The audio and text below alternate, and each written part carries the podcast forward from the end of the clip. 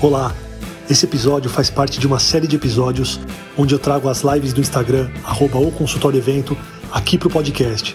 Eu espero que vocês aproveitem. Um grande abraço. O tema da live de hoje é o que a faculdade não nos ensinou.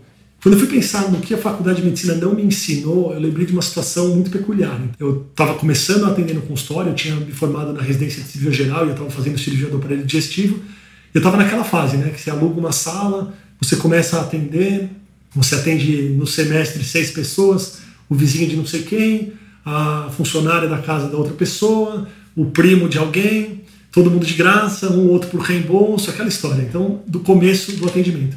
E eu lembro que no, no primeiro semestre, no segundo semestre do atendimento, veio um paciente que precisava ser operado. E, e, é engraçado porque a gente, na faculdade, a gente, a gente sabe operar, a gente aprende a operar, e eu sei tudo que tem que fazer tecnicamente em relação àquela cirurgia, mas quando o paciente chegou na minha frente, precisava de uma cirurgia, eu não sabia nada do que eu tinha que fazer para poder operar aquele paciente. pensei, meu Deus, como é que eu marco uma cirurgia? Como é que eu, sei lá, ligo no hospital e falo que eu quero operar? Como é que eu cobro dessa pessoa? Como é que eu faço essa história de reembolso? Então foi uma, foi uma coisa que eu fui lembrando que foi um sentimento tão ruim de meio de abandono, sabe? Ninguém tinha me falado sobre como fazer essa coisa prática no consultório, porque isso é, eu acho que é um sentimento muito comum quando a gente cai na vida e começa a trabalhar. Às vezes a gente fica totalmente perdido. E eu lembro dessa situação que quando o paciente cirúrgico chegou, eu fiquei meio desesperado, eu não sabia o que fazer com ele, eu não sabia como agendar a cirurgia, eu não sabia nem o que falar para ele na consulta em relação à parte prática. Tá, doutor, então como é que funciona? Como é que você vai me operar? Como é que vai ser no hospital? O que eu queria fazer era assim, ó, faz o seguinte, vai para sua casa que depois eu vou te ligar.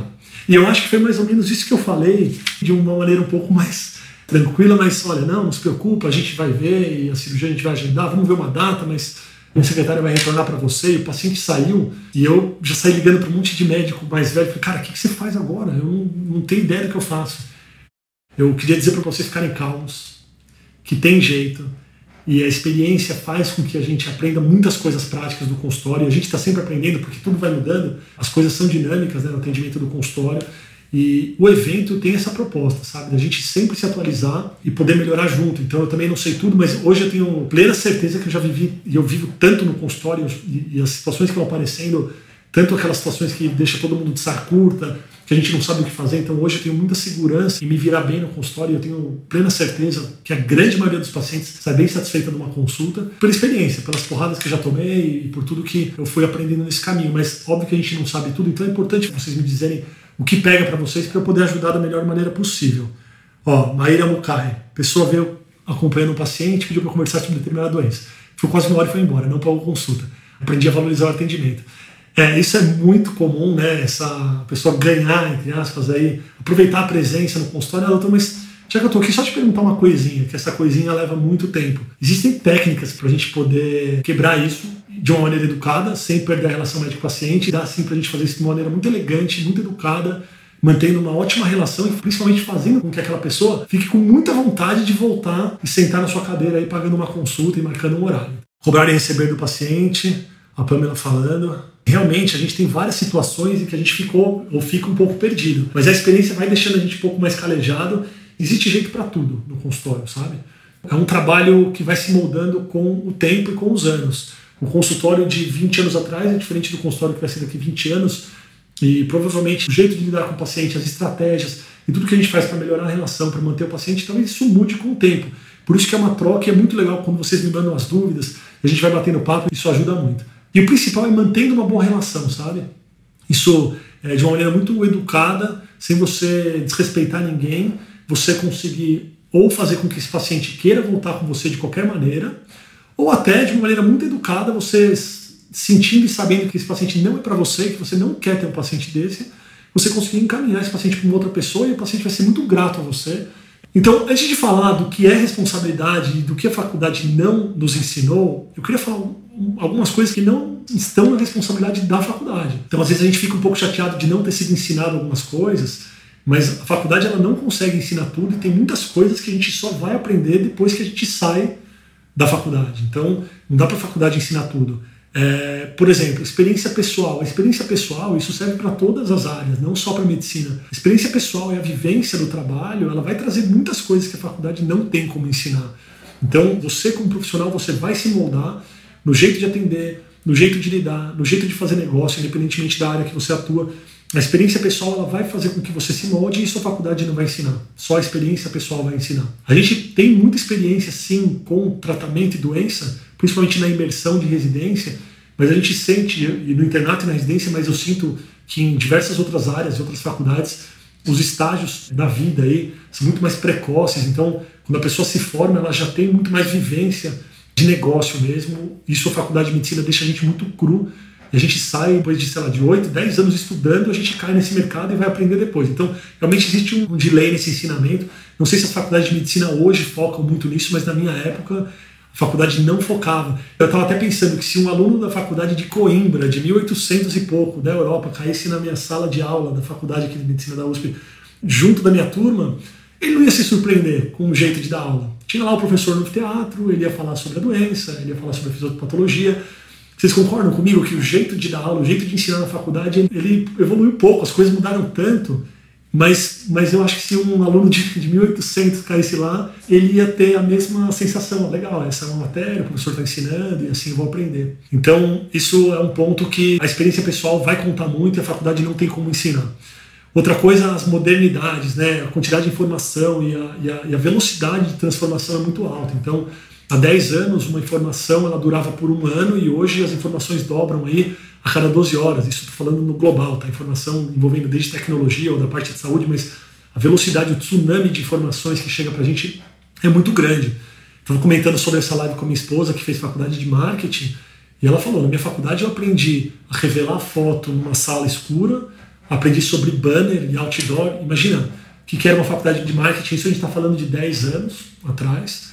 E, e, agora ela se mudou, teve que se adaptar e se mudar porque o mundo mudou. E na medicina teve coisas que a gente aprendeu que realmente não tinha como ser ensinadas. Quem quer saber que você precisa responder pelo WhatsApp para os seus pacientes? Quem que ia saber de telemedicina, de teleconsulta? Então, tem muitas coisas que não dá para a gente colocar na conta da faculdade e que são coisas que a gente vai aprender com o tempo. Agora, tem coisas sim que a responsabilidade ela é da faculdade, e é isso que eu quero entrar um pouquinho com vocês aqui, para a gente poder destrinchar até as dúvidas que vocês mandaram nos directs. Bom, o que cai na responsabilidade da faculdade em relação ao nosso ensinamento? A faculdade de medicina, eu acho que toda faculdade voltada para a saúde, ela, ela sempre teve muito foco em doença e tratamento. Né? Então, os diversos diagnósticos, a fisiopatologia e como a gente vai tratar. E somado a isso, a gente tem muito do estigma do sacerdócio. Então, desde a nossa formação, até os nossos familiares, quando você vai prestar medicina, ninguém fala, nossa, vai prestar medicina, que bom, uma profissão que você pode ganhar bem. Não, não, não. Você prestar medicina, não, que bom, nossa, vai ter um médico na família, sabe assim? Por quê? Porque é status, porque é sacerdócio, porque você vai virar uma pessoa iluminada. Mas a gente vê no dia a dia que não é bem assim. Que cada vez mais, e principalmente com essa explosão de informações de Google, e explosão de informação no geral e o acesso às informações, cada vez mais essa diferenciação de quem sabe muito, de quem não sabe muito, ela começa a se igualar e o paciente às vezes chega no nosso consultório sabendo bastante. Então essa história, exatamente, doutora Maíra, aqui, é um cajado na mão, chinelo, é, é isso aí. Então assim, esse sacerdócio, essa posição elevada, ela não existe mais. O paciente não está preocupado com isso. A maioria dos pacientes já chega até com um diagnóstico meio feito no consultório. Então o nosso papel é outro. Mas a faculdade ela não ensinou para ter esse outro papel. E é sobre isso que eu insisto em falar no evento que o papel do médico ele é outro hoje. Para você criar uma boa relação com seus pacientes, não adianta mais você somente saber a doença, saber o diagnóstico, saber o tratamento. Eu acho que isso é obrigação, a gente está bem atualizado, é obrigação, a gente é, saber aí do melhor tratamento é obrigação, mas tem muitas coisas que a gente precisa fazer para poder manter uma relação muito legal e, ter um, e sentir um crescimento do consultório, até uma alegria em trabalhar, a gente precisa trabalhar em outras áreas. Bom, então tem esse estigma de sacerdócio que vem na faculdade. Existe também um julgamento negativo quando a gente fala nessa visão de negócio na medicina. E isso eu acho que tem muito do corpo docente das faculdades. Ele está imerso aí na faculdade, no hospital, escola, mas ele muitas vezes não atende fora daquele ambiente. Então, a pessoa que te ensina, ela te ensina aquilo que ela aprende. É impossível a pessoa ensinar o que ela não aprendeu. Ninguém consegue ensinar algo que não sabe. E o corpo docente, pelo menos na minha época da faculdade, eu sinto isso, eu quero saber de vocês se vocês sentem isso também, mas assim, quem ensinava a gente, quem está é, envolvido realmente no ensino ali do, do, corpo docente, tem muito dessa história de diagnóstico, de tratamento, de sacerdócio, mas não estava na linha de frente do consultório, na batalha do consultório, de precisar ter o paciente, de poder ganhar com a medicina, de, de, da medicina realmente ser uma fonte de trabalho, sabe? Que ó, né, da Costa. diante de tantos periódicos, como você se mantém atualizado a ponto de, de se sentir seguro com informações passadas ao paciente? Tá, eu vou, eu vou, eu vou fazer uma pausa para falar sobre isso, mas assim, a gente tem a ultra, ultra especialização e o último diagnóstico de todos. A gente tem isso e tem como você acessar isso hoje de diversas maneiras. Você tem desde up-to-date até congressos online. Então, existe isso, mas o nosso paciente ele não precisa disso. Não que ele não precise da melhor medicina, não que ele não precise do melhor tratamento, ele precisa disso. Mas hoje, se você fizer uma boa medicina e souber acolher esse paciente, e às vezes você não vai saber a resposta para ele de cara, mas se você estabelecer uma boa relação, você deixar muito claro que você vai atrás dessa resposta, você vai devolver o melhor ou o mais tecnológico, ou o que tem de última geração para ele daquele determinado assunto, tá feito. Você vai pesquisar, você vai fazer uma reunião com outros médicos, você vai fazer uma consulta online com um médico que é ultra especialista daquilo, que está fora do Brasil, você dá para fazer. Então eu não me preocuparia tanto com essa medicina de ponta, de você ter a resposta da ponta da língua, porque você não vai ter. Hoje as informações ela se renovam de uma maneira tão rápida que, Fernanda, se a gente tiver essa preocupação em sempre saber tudo, a gente vai correr atrás do rabo e vai gerar um estresse. E você vai ficar até com burnout. E é engraçado, porque muita gente que defende doutorado, quando tá para defender o doutorado, já saiu uma coisa nova e a pessoa fica com aquela sensação de, meu, eu tô indo aqui, tô indo enganar algumas pessoas. Eles vão perceber que eu não sei nada. E é muito comum essa síndrome do impostor, né? A pessoa se sente um impostor. Nossa, meu, eu não sei o quanto eu deveria saber, sabe? Fica tensa e nervosa. Por quê? Porque a gente está sempre correndo atrás da informação. Então é impossível saber tudo. Se você está preocupado em saber tudo, você não vai saber tudo. É importante você saber como você pode ajudar o seu paciente. Isso sim. Deixa eu ler mais um pouquinho e vou retomar aqui. Só ficam em aula, é bem diferente do consultório, com certeza, Pamela. Isso é certeza absoluta. É, os professores antigos dos pacientes particulares, hoje temos o convênio e concorrência, sim. Isso preocupa muita gente, essa quantidade de concorrência que a gente tem. Mas, por outro lado, se você se diferenciar, você consegue sim viver bem mesmo de consultório então, se tiver um mar de gente brigando para isso, quanto mais gente tem se formando assim de uma maneira rápida e talvez com um preparo não tão bom, quem se diferenciar vai ficar muito diferenciado. Mas era outra medicina, então assim, com certeza era uma medicina que tinha essa história da faculdade e fora da faculdade era uma medicina particular e o status de um professor ele trazia realmente muitos pacientes, só que a preocupação era outra, não era a preocupação que a gente tem hoje. E a preocupação do ensino do professor era para você se formar para atender no hospital para ser médico, vou chamar de médico de campanha, para ir lá e atender os pacientes e fazer o serviço rodar. E é diferente do que a gente vê no consultório, só que esse ensino ele não correu para esse lado. Então, além de ter essa história do corpo docente não estar tá envolvido aí com as batalhas do dia a dia de consultório, seja de convênio particular, eles não estão tão envolvidos com isso. Também a cultura nossa da formação é uma cultura de trabalho a qualquer custo, né? Então, é uma cultura de que no internato você tem que, desculpa o palavrão, mas tem que se ferrar e trabalhar sem parar, e na residência é normal você não dormir e trabalhar igual um camelo. Existe essa cultura. Essa cultura vai sendo enraizada na gente. Então, ela não vem de fora, chega uma hora que ela vem de dentro. Chega uma hora que, se o teu colega de residência está cansado, você vai falar que ele é um frouxo. Ele não vai te falar que ele está cansado. E ele vai engolindo esse sapo até uma hora que é burnout, é suicídio. Então, é uma cultura que é tão enraizada que ela está dentro da gente, ela está dentro de você. Então, muito do que eu vou falar aí sobre precificação, que muita gente perguntou, tem muito de autovalorização. A gente é muito desvalorizado, a gente se sente desvalorizado e a gente não aprendeu a se valorizar, a gente aprendeu o contrário. Você tem que trabalhar sem reclamar. Entendeu? A gente tem que trabalhar sem reclamar. Você tem que trabalhar, trabalhar, trabalhar. E você fala, nossa, tô cansado, não, cansado. Você é um frouxo. Porque eu, na minha época de residência, acordava a tal hora e fazia tal coisa. Então, assim, é enraizado dentro da gente. A gente cresce se sentindo desvalorizado e a gente tem medo de se valorizar. Então, a primeira coisa que eu acho que a faculdade não ensina, e agora eu vou falar de alguns itens que algumas pessoas me mandaram, mas eu acho que tem muito a ver com essa história da desvalorização né, durante a, a nossa formação mesmo, é o desenvolvimento pessoal.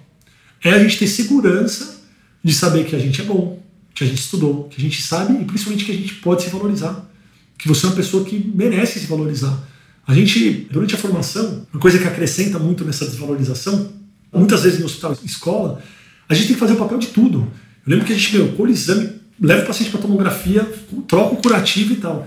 E quando eu fui trabalhar no hospital particular de ponta em São Paulo, eu lembro que a sensação de eu falar assim, a pessoa precisa fazer uma tomografia. E aí o médico que, que me chamou para ajudar, ele falou, então fala para a enfermeira pedir a tomografia, é só falar, tomografia de, sei lá, tomografia de abdômen e pelve. É só esse meu trabalho, eu só preciso escrever isso e pedir para ela. É, você se sente mal, você se sente até meio vagabundo. Meu, eu não preciso ir lá. E... Eu lembro que no HC eu tinha que preencher o CPF do paciente, uma ficha lá, porque senão não dava para fazer a tomografia. E quando cada um tem o seu papel muito bem definido, a gente pode exercer de uma maneira muito melhor aquilo que a gente estudou para fazer, entendeu? Cuidar muito melhor do paciente. Então, é, a gente saber que a gente pode se valorizar e saber nosso papel, às vezes é muito difícil. Então, isso, o desenvolvimento pessoal, a segurança, a confiança, a faculdade não traz isso para a gente em nenhum momento.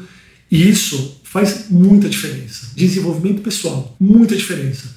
Autoresponsabilidade, saber que a gente pode sim se valorizar, que a gente pode dizer não, que a gente pode se colocar. Isso é muito importante. Então, toda vez que você que está aí me ouvindo se sentir desvalorizado ou se sentir meio pisado na cabeça, tenta respirar fundo e pensar, realmente, será que você está no papel que você merecia estar? E às vezes não é fácil até perceber isso. Então, é muito importante a gente ter amigos, a gente conversar sobre as angústias que a gente vive aí no consultório, na situação com os pacientes, na situação com os outros médicos, você poder entender até, ó, meu, você está no lugar errado, você está, imagina, não é normal você sentir isso que está sentindo. Então, o desenvolvimento pessoal, e, e o autocuidado e a autovalorização são coisas que a gente não aprende, isso não é ensinado, isso a gente precisa correr atrás. E não é falado sobre isso. É claro que cada um vai ter um trabalho próprio né, para esse desenvolvimento, mas não existe essa porta aberta na faculdade, pelo menos não existia. Então eu acho que para esse lado é importante a gente sempre conversar com os colegas e falar das nossas angústias, pessoal, falar das angústias.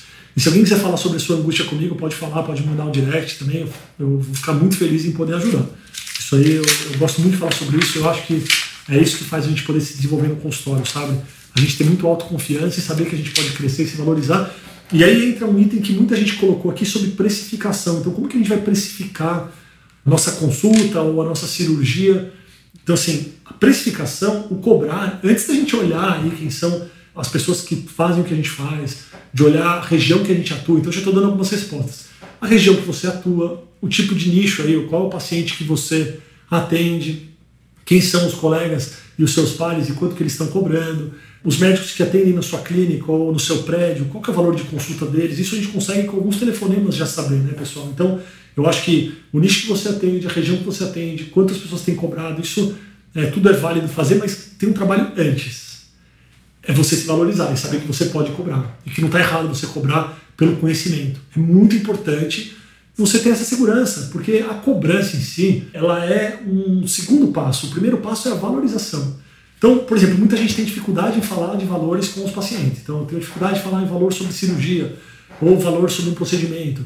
A gente tem que mudar aí um pouco da cabeça. Eu ia usar o termo mindset, mas quando fala mindset, médico já sai correndo, achando que é coisa de coach e tal. Mas, gente, a gente tem que mudar um pouquinho, realmente, posicionamento na cabeça em relação à cobrança. Quando você vai passar um valor para o paciente, eu não estou falando do valor de reais, eu estou falando do valor, o quanto você vale. O quanto vale é, as horas que você se dedicou aprendendo, a experiência que você tem para fazer um procedimento, o quanto vale você trazer um especialista naquilo que vai te ajudar na cirurgia que você não sabe tanto, ou quanto vale toda a experiência que você tem naquilo que você faz e que você vai operar o paciente. Porque a gente às vezes fica, por exemplo, eu opero, sei lá, vesícula, hérnia, hemorroida. Então, às vezes o paciente vem lá com uma hemorroida. Pode ser uma cirurgia simples, e pode ser alguma coisa, ah, vou lá e faço uma hemorroida. Mas para o paciente, é a cirurgia da vida dele. Então não é uma coisa simples. E essa valorização, a gente se valorizar e falar, eu faço diferença, eu posso fazer uma grande diferença na vida desse paciente, a precificação ela começa na nossa valorização. Sabendo que você vai fazer diferença na vida daquele paciente e que o procedimento, ou mesmo a consulta, que para você pode ser uma coisa ordinária, uma coisa simples, mas para aquele paciente não é. Então, é, independentemente da sua especialidade aí, ou da área da saúde que você atua, se você pela décima vez no dia vai falar sobre um cardápio para refluxo, ou você vai falar sobre varizes nas pernas, ou você vai ter que falar sobre como emagrecer, ou qualquer coisa que você já vai falar pela vigésima vez, para aquele paciente que está sentado ali, é a primeira vez e é a consulta mais importante do mundo naquele momento. Então a precificação passa por isso. E, e a partir do momento que você começa a entender o valor do que você passa, fica muito mais fácil você precificar com segurança, sem medo de ser feliz e sabendo que você vale aquilo, sabe? Que o seu conhecimento vale muito, eu tenho certeza que vale. Então, essa é a parte de precificação que eu tenho para dizer para vocês, pessoal. Agora, um valor exato, sua consulta pode custar mil reais, pode custar duzentos reais. Eu não sei quanto ela custa. E sim, eu sei é que o que a gente faz com os pacientes, o que a gente passa para o paciente tem muito valor. Tem muito valor. E a gente pode sim se valorizar. Agora, tudo vai depender do nicho que você atua. Então, às vezes, 50 reais pode ser muito caro no lugar que você atua, mil reais pode ser barato no lugar que você atua. Então, vamos olhar a vizinhança, vamos olhar quem está fazendo igual, vamos olhar quem cuida do nicho. E aí você consegue ter essa, esse, esse balanço. E olhar também o seu movimento, a demanda, a oferta. Se você gosta de se dedicar ao paciente, de repente está ficando muito cheio, que você precisa atender correndo e a qualidade da consulta está caindo, talvez seja a hora de você precificar aí, colocar um pouquinho mais a sua consulta de uma maneira um pouco mais cara. Só que a experiência pessoal, quando a gente coloca uma consulta mais cara para tentar diminuir um pouco esse volume, o volume não diminui, tá pessoal? É, dependendo do nicho que você está, a pessoa ela vê valor naquilo, então é importante a gente organizar a agenda para poder realmente dar a melhor consulta para o nosso paciente. Porque também a gente, quando começa a atender mal, o paciente percebe. Porque, de novo, para a gente pode ser só mais uma consulta, mas para ele é a consulta dele, da vida dele. Ele vai perceber se você está atendendo correndo, se você está com a cabeça no outro lugar, se você não está se dedicando àquela consulta. E aí, o valor que você achava que você merecia, o paciente pode achar que você não merece. Porque tem um negócio chamado valor percebido. O quanto que ele percebe da sua consulta, o quanto que ele ganha daquilo. Falou, ó, cara, valeu cada centavo. Ou não, nossa, deu, não valeu nada, sabe? Existe a expectativa e existe o valor que a gente entrega. Então, às vezes, quando a pessoa vem com uma expectativa muito alta, você precisa corresponder àquela expectativa. É aquela história do, das notas do, do Airbnb ou do Decolar. Tem hotéis que são medianos, mas tem notas muito altas, porque a expectativa da pessoa que vai no hotel não é, não é tão alta. Ela já sabe, pô, legal, vou pegar um hotel mais barato, eu já sei que o hotel não deve ser tudo isso. E aí o hotel coloca um chocolatinho no quarto, uma toalha em forma de cisne, Cara, esse hotel é maravilhoso e a nota tá altíssima. Às vezes um hotel ultra top, qualquer deslize, o negócio já desanda. Então, para quem quer fazer um consultório de performance de público ultra nichado, premium, a gente precisa realmente se atentar aos detalhes, porque a expectativa lá é muito alta e qualquer deslize realmente faz o valor percebido ser muito ruim. A pessoa paga caro e fala: Meu, paguei caro, mas não gostei. Bom, então a parte de precificação, basicamente eu, eu trabalharia o, a nossa valorização e saber que a gente pode. Saber que a gente pode e que a gente merece. E aí você vai fazer esse estudo e você vai precificar e vai sentir. Uma segunda coisa que muita gente escreveu para mim é sobre a parte de finanças. Então, assim, essa parte de administração básica, realmente isso falta na faculdade. Eu não sei se. Algumas faculdades hoje já têm isso, mas na minha época, nenhuma tinha. Muita gente reclama de não ter uma administração básica. E aí eu não falo de fazer um MBA, uma pós em gestão, não é nada disso. É uma administração simples mesmo, mas para a gente entender um pouco de fluxo de caixa, para a gente entender um pouco a história de pessoa jurídica, pessoa física, para a gente separar os ganhos, para a gente saber o que a gente pode usar na pessoa física com um salário, ou, ou o que, que a gente pode reinvestir, o quanto que o imposto come aí do nosso ganho, porque às vezes a gente está gerando muito volume é, e a gente fatura bem, e a gente acha que está ganhando bem e não sobra dinheiro no final do mês, a gente nem sabe por quê. Então, entender essa parte de administração, ela é muito importante. E eu não falo nada muito profundo, tá? Não precisa ser muito aprofundado mas a gente não tem o básico. E por mais trivial que possa parecer quando a gente fala assim de, ah, pô, tá falando do básico, saber quanto que entra, quanto que eu gasto, quando sobra, pode parecer básico. Sim, mas no caminho vou entrando tantas coisas. Então, assim, tem o nosso dia a dia, tem o estresse, tem o atendimento, tem a grana que não entra de forma linear, então tem mês que você ganha bem, tem mês que você ganha mal, aí você não sabe quanto que você ganha por mês. Você sabe quanto você ganha por mês? Muito mais que não sabe. Por quê? Porque é muito variável. Então, assim, o nosso fluxo de caixa, ele às vezes ele é todo zoado. Você tem mês que acha que ganhou bem, mas quando você vai ver, você não sobrou nada. Tem mês que foi ruim, sobrou, então você não entende de onde veio. Então, não é uma área que eu tenho paixão, eu não amo falar de administração, dessa parte financeira, mas a gente precisa ter um básico e, e, e ter um norte, sabe?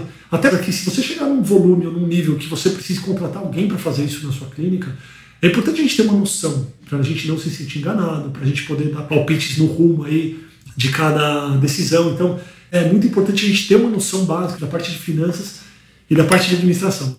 Algum de vocês que está aqui na live, vocês já quebraram a cabeça com essa parte de administração, de finanças, lidar aí com o fluxo de caixa do consultório? Aqui, ó, Tatiane, todo mês. É, porque a gente realmente fica um pouco perdido. Porque o fluxo de caixa e o fluxo de ganhos ele não é linear, é totalmente uma montanha russa. Mas dá para a gente ajustar, tá, pessoal? Dá para a gente ver média anual, dá para a gente ajustar e dá para a gente sambar conforme o mês. Então, é, mas sambar de uma maneira regrada, sabe? Então, no evento, para quem não sabe, está caindo aqui de paraquedas, então, porque eu estou fazendo essa live? Porque eu faço um evento chamado O Consultório, que eu falo dessas coisas que não ensinaram na faculdade. Então, eu sempre faço questão de abordar um pouco dessa parte de administração, mas não é um MBA, a gente não vai falar de cálculo 1, 2 e 3, não é que você vai sair lá sabendo usar uma HP, não. Mas é o básico para você não ficar perdido para você sentir que você está ganhando dinheiro, que está valendo a pena você atender aquele tipo de paciente. Porque às vezes você faz uma conta básica e fala, meu Deus, eu estou aqui atendendo 10 convênios, não está valendo a pena para mim. Eu estou gastando dinheiro para atender esses convênios, por exemplo. Então a gente precisa ter a noção de tudo. Tá? Nem que seja uma noção básica, mas a gente precisa ter essa noção. E aliás, para o evento desse ano que a gente está programando, eu quero trazer muito mais prática para vocês saírem dele aí com um guia para vocês realmente aplicarem de uma maneira prática no console de vocês, para a gente poder dar um rumo, porque cada ajuste que a gente faz, cada pequeno ajuste hoje, ele vai trazendo a gente para os eixos e vai fazer você se deslanchar ou crescer de uma maneira muito exponencial. Então eu acho que é válido falar sobre cada uma dessas coisas que vocês me mandaram. Junto com a parte de finanças vem a parte de impostos, né? Então essa parte de contabilidade, do contador, que é impressionante a gente não ter tido uma aula, eu não tive uma aula na faculdade sobre essa parte. E é, e é engraçado que você sai da faculdade, você vai atender e aí você pergunta pro seu amigo, cara, o que, que eu faço? Eu preciso abrir uma empresa com outro médico? Porque tem essa história, né? Precisa ser contra o médico. Então, essa parte de impostos é um absurdo, é uma parte que eu não gosto, eu acho chato, mas é um absurdo a gente não ter tido uma aula sobre isso na faculdade. Eu não tive nenhuma aula. Aí quando você se forma, você precisa fazer aí, compor uma empresa para poder lançar uma nota, ter um CNPJ, e aí? A gente sai perguntando para as outras pessoas. Então, eu acho que todo mundo, pelo menos da minha geração, e eu fiz 40 no mês passado, assim, todo mundo da minha geração que se formou antes de mim, acabou tendo mentores, né? Então você acaba tendo um mentor, que é alguém mais velho, que você fala, cara, o que, que você fez nisso? Como é que eu abro essa empresa? O que eu tenho que fazer? Então é importante a gente ter uma noção sim do que a gente pode fazer.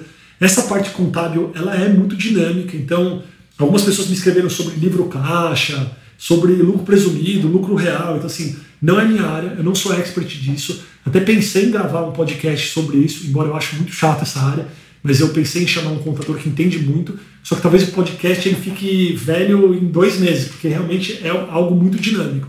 Mas o básico a gente precisa entender. E aí cada contador pode falar para você, sabe? Como que funciona a sua empresa? Quanto de imposto você vai pagar sobre o que você ganha? Quanto que você tem que ficar juntando na conta para quando chegar o trimestral você não ficar desesperado e ver aquela conta vazia? Já aconteceu isso com alguém aqui? Então, a gente paga imposto todo mês, mas a cada três meses vem uma bomba. Então a gente não se programa. E aí, quando chega o terceiro mês e vem aquele boleto da contribuição social e do imposto de renda, é desesperador. Fala, meu Deus, se não entrar nada aqui, o que eu vou fazer? De onde eu vou tirar esse dinheiro? Então, já aconteceu isso com vocês? Então, assim, não estou falando que você precisa entender muito de contabilidade, mas você precisa ter realmente uma noção do fluxo para poder fazer o negócio entrar nos eixos, para poder se programar e não passar esses sustos é muito importante a gente ter uma noção de tudo. Então, eu falei sobre precificação, eu falei sobre a parte de administração e finanças, e fluxo de caixa e tal, que é importante a gente entender, e a parte de impostos, que sim é importante a gente entender, até para conversar com o nosso contador e fazer o negócio entrar nos eixos e não ficar tão perdido aí quando entrarem os impostos que a gente tem que pagar. Até para você saber e entender se você está ganhando bem, tá? Porque essa sensação de que está ganhando bem e que não sobra nada no final do mês, ela é muito comum. Por quê? Porque a gente fatura, mas daí a gente esquece o imposto, a gente esquece quanto a gente paga para trabalhar, os custos de deslocamento, os custos de operação, e chega no final do mês, você está ganhando um monte e não sobra nada. Então é muito importante a gente ter isso tudo muito claro. Bom, mais um tema que muita gente me falou, e que eu acho muito importante. E a gente não tem, é, na faculdade, a gente não tem muito ensinamento sobre a relação médico-paciente. Então, de novo, o jeito de abordar o paciente, eu acho que cada um aprendeu meio que baseado num mentor. Então eu lembro muito, e quando eu falo mentor, não estou falando que você pagou uma mentoria para isso. É alguém mais experiente, que já viveu aquilo e em quem você se espelhou.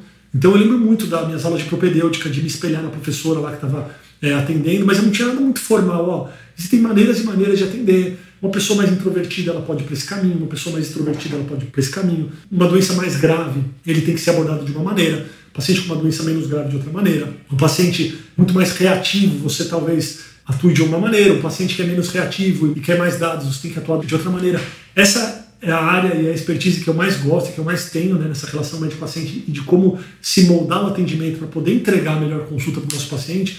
Isso a gente não aprende. Então você tem aí os moldes de quem você viu atendendo na faculdade, depois você participou de um grupo aí, talvez o pessoal que é na parte cirúrgica participou às vezes de um grupo de cirurgia e acompanhou as visitas e viu como que eram as visitas e como que essa pessoa atendia nas visitas. Ou mesmo no internato, então você passava visita com um assistente.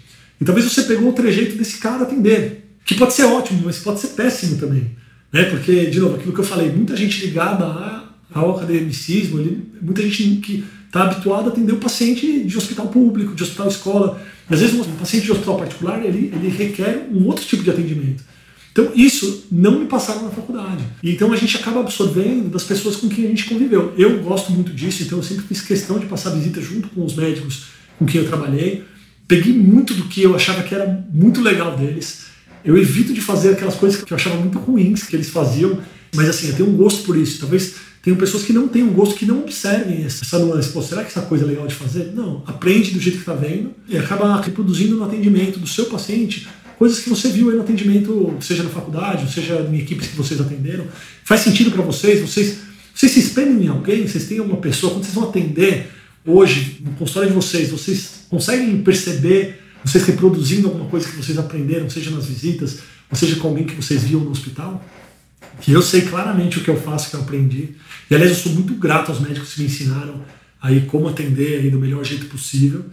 E para mim faz toda a diferença. Várias coisas que eu aprendi no lidar com os pacientes, principalmente nos pacientes particulares, quando eu comecei a atender no Einstein, fazer questão de entrar junto aí com os médicos que me chamaram para atender. Eu evito de citar nomes assim, porque como não quero envolver o hospital, quero que a live seja algo totalmente assim, é, que possa ajudar todo mundo, que não tenha nenhum problema com isso mas assim, de novo, se algum dos médicos que eu participei de equipe, que eu ajudei, estiver ouvindo, cara, muito obrigado. Vocês me ajudaram muito, aprendi muito com cada um de vocês. E é engraçado porque essa história de transição de equipes é sempre assim. Você entra, você está maravilhado, mas em um momento a equipe acaba, né? Então, ou você começa a ter movimento e precisa sair, ou acontece alguma coisa que vai sair. Essas saídas, às vezes, elas são um pouco traumáticas também.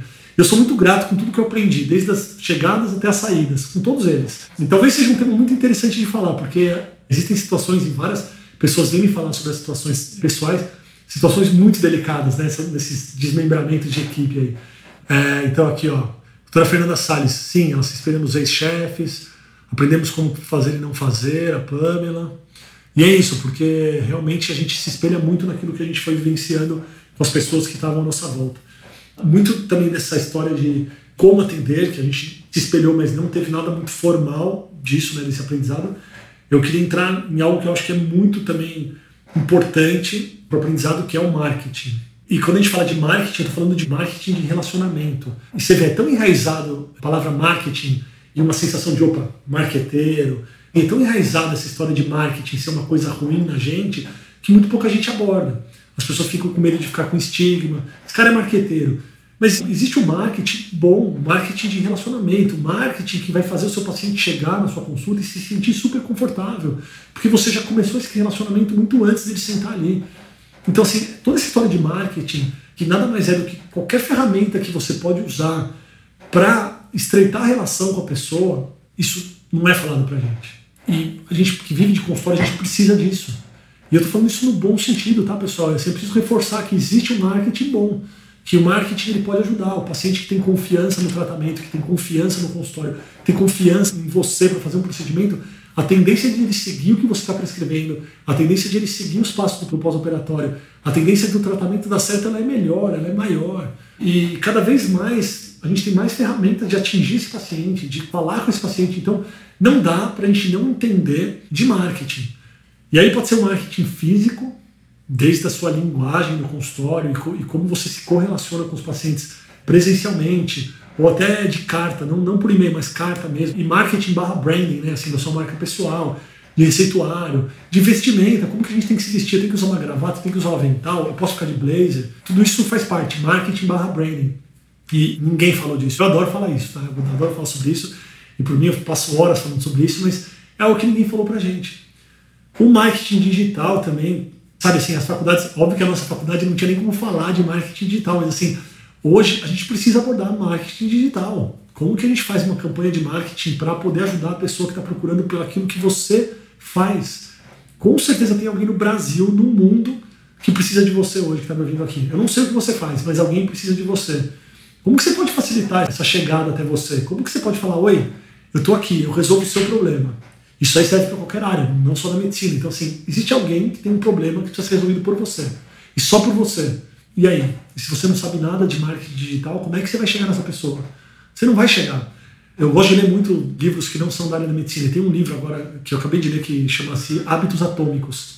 E o autor ele fala assim: que ninguém é tão importante ou tão bom que não precisa se divulgar. Cara, meu, eu sou muito bom, então as pessoas vão vir até mim. Hum, difícil, viu? Muito difícil mesmo você sendo ótimo, é muito importante você avisar as pessoas, pessoal, Eu entendo tudo dessa área aqui. Cara, se você tem um problema nessa área, eu tô aqui para te ajudar e eu tenho como te ajudar. Sabe? Você aparecer para outra pessoa, você não tem como obrigar a pessoa a passar com você. Mas você aparecer para a pessoa, mostrar o que você faz, divulgar o que você faz, esse marketing a gente precisa saber fazer. E por que eu falo que a gente precisa saber fazer? Porque se a gente não souber fazer, vai ter alguém fazendo por nós. Ou você não vai fazer, ou tem alguém fazendo por você e que pode te deixar com aquela sensação que você está enganado, você está se sentindo enganado. Meu, estou jogando dinheiro fora com essa agência de marketing aqui. Estou pagando sei lá quanto por mês, não vê nenhum paciente. O que eles estão fazendo com o meu dinheiro? Como é que vocês estão fazendo esse marketing?